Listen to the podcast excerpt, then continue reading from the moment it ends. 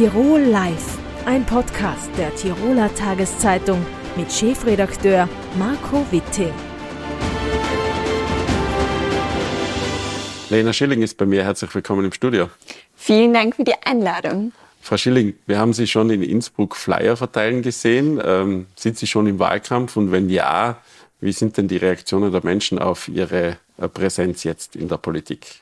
So richtig im Wahlkampf bin ich natürlich noch nicht. Im Moment ist es eher ein Kennenlernen von der restlichen Organisation, von den Menschen und eben mir auch viel Feedback holen von draußen. Was beschäftigt die Menschen denn eigentlich gerade? Nämlich eben nicht nur in Wien, sondern auch in den Bundesländern. Was beschäftigt Österreich? Das sind ja doch auch ganz unterschiedliche Schwerpunkte und das auch mitzunehmen.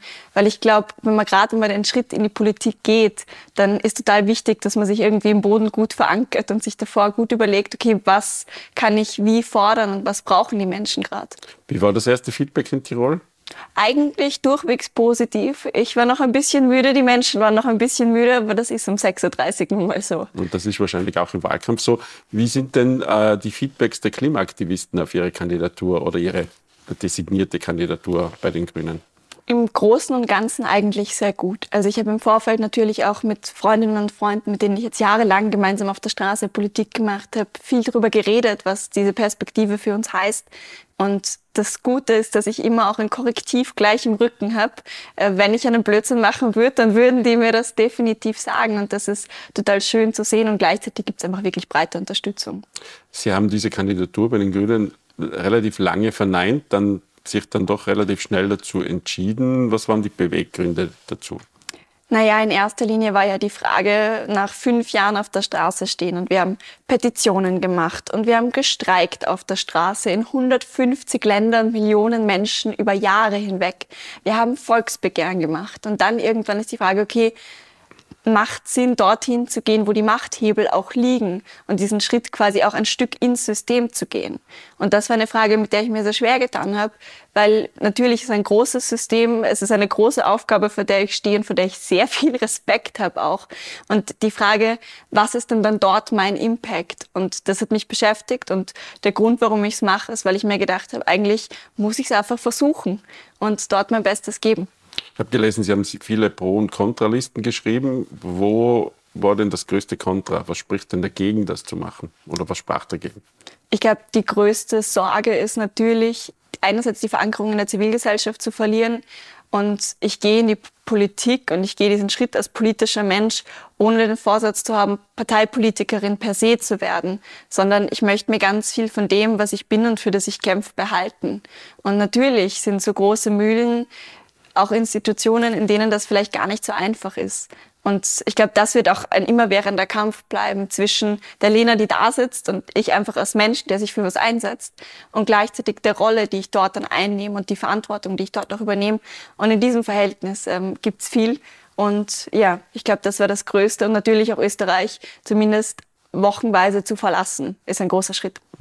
Die Mühlen, Sie haben es gesagt, in der EU malen besonders langsam. Äh, dort ist aber auch der Kompromiss gefragt. Wie kompromissbereit sind Sie denn? Ich glaube, wir haben ja schon viele Kompromisse geschlossen. Also gerade wenn wir drüber nachdenken, auf welcher Basis wir heute Politik machen, sind das große Kompromisse wie zum Beispiel das Pariser Klimaziel. Also wenn wir, wenn wir über Klimapolitik reden, dann ist alles, was wir machen, ja innerhalb von dem schon beschlossenen Sachen. Also wir haben 2015 als Staatengemeinschaft mit über 190 Ländern was beschlossen und das gilt es jetzt zu verteidigen. Das heißt, ich glaube, die Kompromisse oder viele große Kompromisse wurden schon gemacht für viele von diesen muss ich jetzt erstmal einstehen und dann den nächsten Schritt gehen und neue Kompromisse schließen. Und auf EU-Ebene werden halt auf anderer Ebene total spannende, wichtige Dinge beschlossen, die für uns alle relevant sind. Also von zum Beispiel der Frage Lieferkettengesetz, Frage, was ist eigentlich bei uns in den Regalen, woher kommen die Produkte, genauso wie ein Nature Restoration Law, also ein Renaturierungsgesetz, wo es um eine Frage von Renaturierung auch von österreichischen Böden gibt. All das beschäftigt uns heute auch in dem Land. Dazu kommen wir vielleicht noch später ganz kurz, aber noch ähm, zu der Kompromissbereitschaft. Ähm, warum haben Sie sich eigentlich entschieden, nicht auf lokaler oder äh, Bundesebene äh, zu kandidieren, sondern gleich auf Europaebene? Weil ganz viele von den wichtigen Klimagesetzen in erster Linie tatsächlich auf europäischer Ebene gemacht werden. Also die Klimaschutzgesetze, die Verordnungen, die wir haben, die wir heute in Österreich umsetzen, die meisten von denen sind von der EU schon vorgegeben. Das heißt, es ist einfach eine zentrale Ebene. Und gleichzeitig, wir stehen noch gerade alle gemeinsam vor globalen Krisen. Die meisten haben miteinander zu tun. Und ich glaube, wir müssen einerseits ganz lokal dafür kämpfen, dass es den Menschen besser geht, dafür kämpfen, dass sich Dinge verändern und gleichzeitig aber bereit sein, dorthin zu gehen, wo man mit anderen Ländern dafür verhandelt, weil die Klimakrise werden wir nicht nur in Österreich entscheiden. Und genauso ist es bei sozialen Krisen, genauso ist es bei Fragen von eben internationaler Zusammenarbeit. Und das haben wir auch während der Inflation zum Beispiel gesehen. Es klingt aber danach, als würden Sie Ihre Aufgabe jetzt nicht nur als Klimaaufgabe im EU-Parlament sehen, sondern durchaus auch äh, weitergefasst.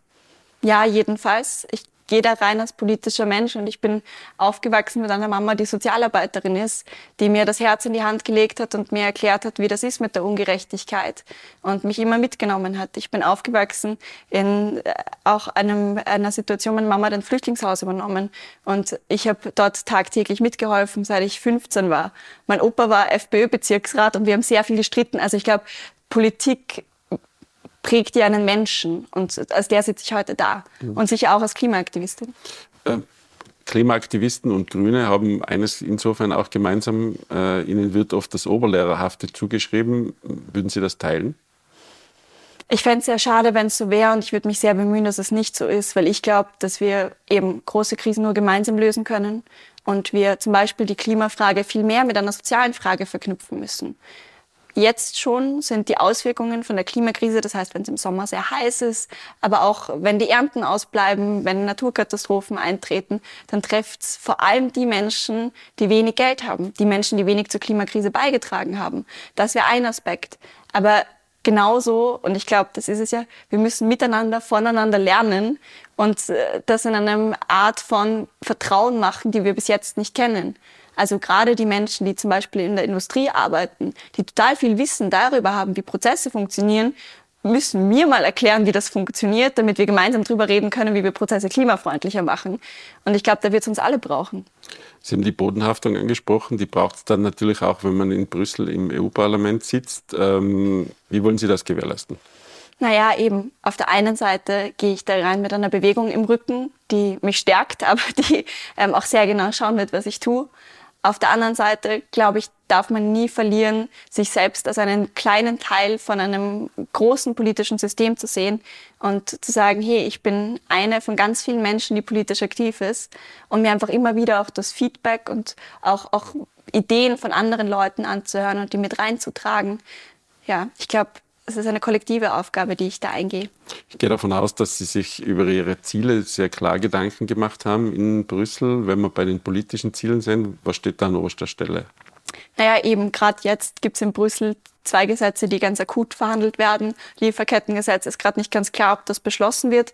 Wenn das nicht beschlossen werden soll, wäre das eines der ersten Dinge, die ich umsetzen wollen würde. Aber halt genauso den Green New Deal verteidigen. Also auch jetzt, wir sehen, in Europa gibt es einen Rechtsruck. Und klar wird sein, dass das Europaparlament, schauen wir mal, wie es wird, aber rechter sein wird, als es bis jetzt war. Das heißt, viele von den Menschenrechten, von den Dingen, die, für die wir alle einstehen, die auch weiter zu verteidigen und das wehrhaft zu machen. Und da geht es eben zum Teil um Frauenrechte. Da geht's, also wir sehen überall da, wo Rechtspopulisten an der Macht sind, haben es Frauen meistens weniger leicht. Da geht es aber genauso um Fragen eben von sozialen Absicherungen. Was sehen Sie für die Grünen äh, bei der Wahl für ein Ziel? Also zuletzt gab es 14 Prozent und zwei Mandate. Ähm, was haben Sie sich für eine Messlatte gesetzt? Ich glaube, dieses Wahljahr wird für alle eine Riesenherausforderung. Wir wissen, weltweit finden über 70 Wahlen statt. Es gehen, wenn alle Menschen wählen gehen würden, die zu diesen Wahlen gehen dürften, wird die Hälfte der Weltbevölkerung dieses Jahr wählen gehen. Das ist schon ziemlich arg, was da politisch möglich ist. Mein Ziel ist, so viele Stimmen wie möglich zu erreichen und vor allem so viele Menschen wie möglich zu überzeugen, dass das mit der Politik vielleicht doch noch einen Sinn macht, wenn wir da gemeinsam reingehen und da auch Vertrauen zu gewinnen und gleichzeitig, also um nicht so schwurblerisch, sondern auch in Zahlen zu reden, drei Mandate ungefähr wären super. Ähm, das ist das Ziel. Genau. Wir werden uns heuer im äh, Dauerwahlkampf befinden. Was braucht es Ihrer Ansicht nach, damit die Grünen erfolgreich sind? Ich glaube, einerseits müssen wir zuhören das heißt, ich werde viel auf der Straße sein und versuchen, mit Menschen zu reden. Und gleichzeitig wird auch die Klimabewegung und die Zivilbevölkerung viel mit Menschen reden. Und ich hoffe, dass wir das gemeinsam tun werden. Und gleichzeitig klare Kante zeigen. Ganz klar benennen, wofür wir stehen. Ich stehe für Klimaschutz. Ich stehe für ein gleichberechtigtes Österreich und Europa. Ich stehe für ein soziales Europa. Und gleichzeitig auch zu sagen, womit man nicht kann. Und ich kann nicht mit Menschen, die in Italien auf die Straße gehen und einen Hitlergruß machen. Ich kann nicht mit Geheimtreffen von AfD-Politikern, die irgendwie Deportationsfantasien von Staatsbürgern und Staatsbürgerinnen haben. Und ganz klar zu sagen, wofür wir stehen. Und das auch mit einem geraden Rückgrat zu machen. Ich glaube, das wird die Aufgabe. Frau Schelling, vielen herzlichen Dank für den Besuch im Studio. Vielen Dank für die Einladung. Tirol Live ein Podcast der Tiroler Tageszeitung. Das Video dazu sehen Sie auf tt.com.